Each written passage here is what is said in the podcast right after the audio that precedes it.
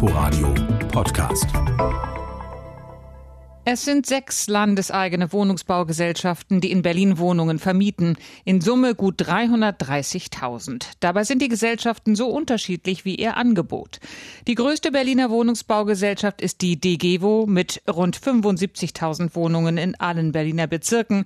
Vor allem aber in Marzahn, Köpenick, Neukölln, Tempelhof, Schöneberg und Wedding. Das als Deutsche Gesellschaft zur Förderung des Wohnungsbaus gegründete Unternehmen geht bereits auf das Jahr 1924 zurück. Die GESO-Bau oder Gesellschaft für sozialen Wohnungsbau ist sogar noch älter. Sie wurde schon im Jahr 1900 gegründet. Heute gehören ihr rund 44.000 Wohnungen. Damit ist sie die fünftgrößte der Berliner Wohnungsbaugesellschaften.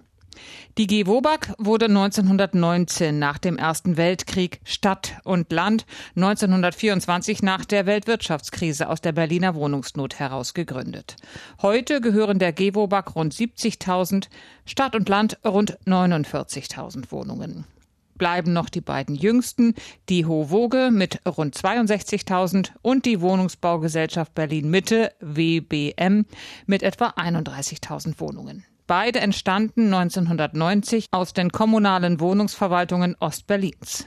Nach einer Roadmap, die der Berliner Senat 2016 beschlossen hat, soll sich der städtische Wohnungsbestand bis 2026 auf insgesamt 400.000 Wohnungen erhöhen.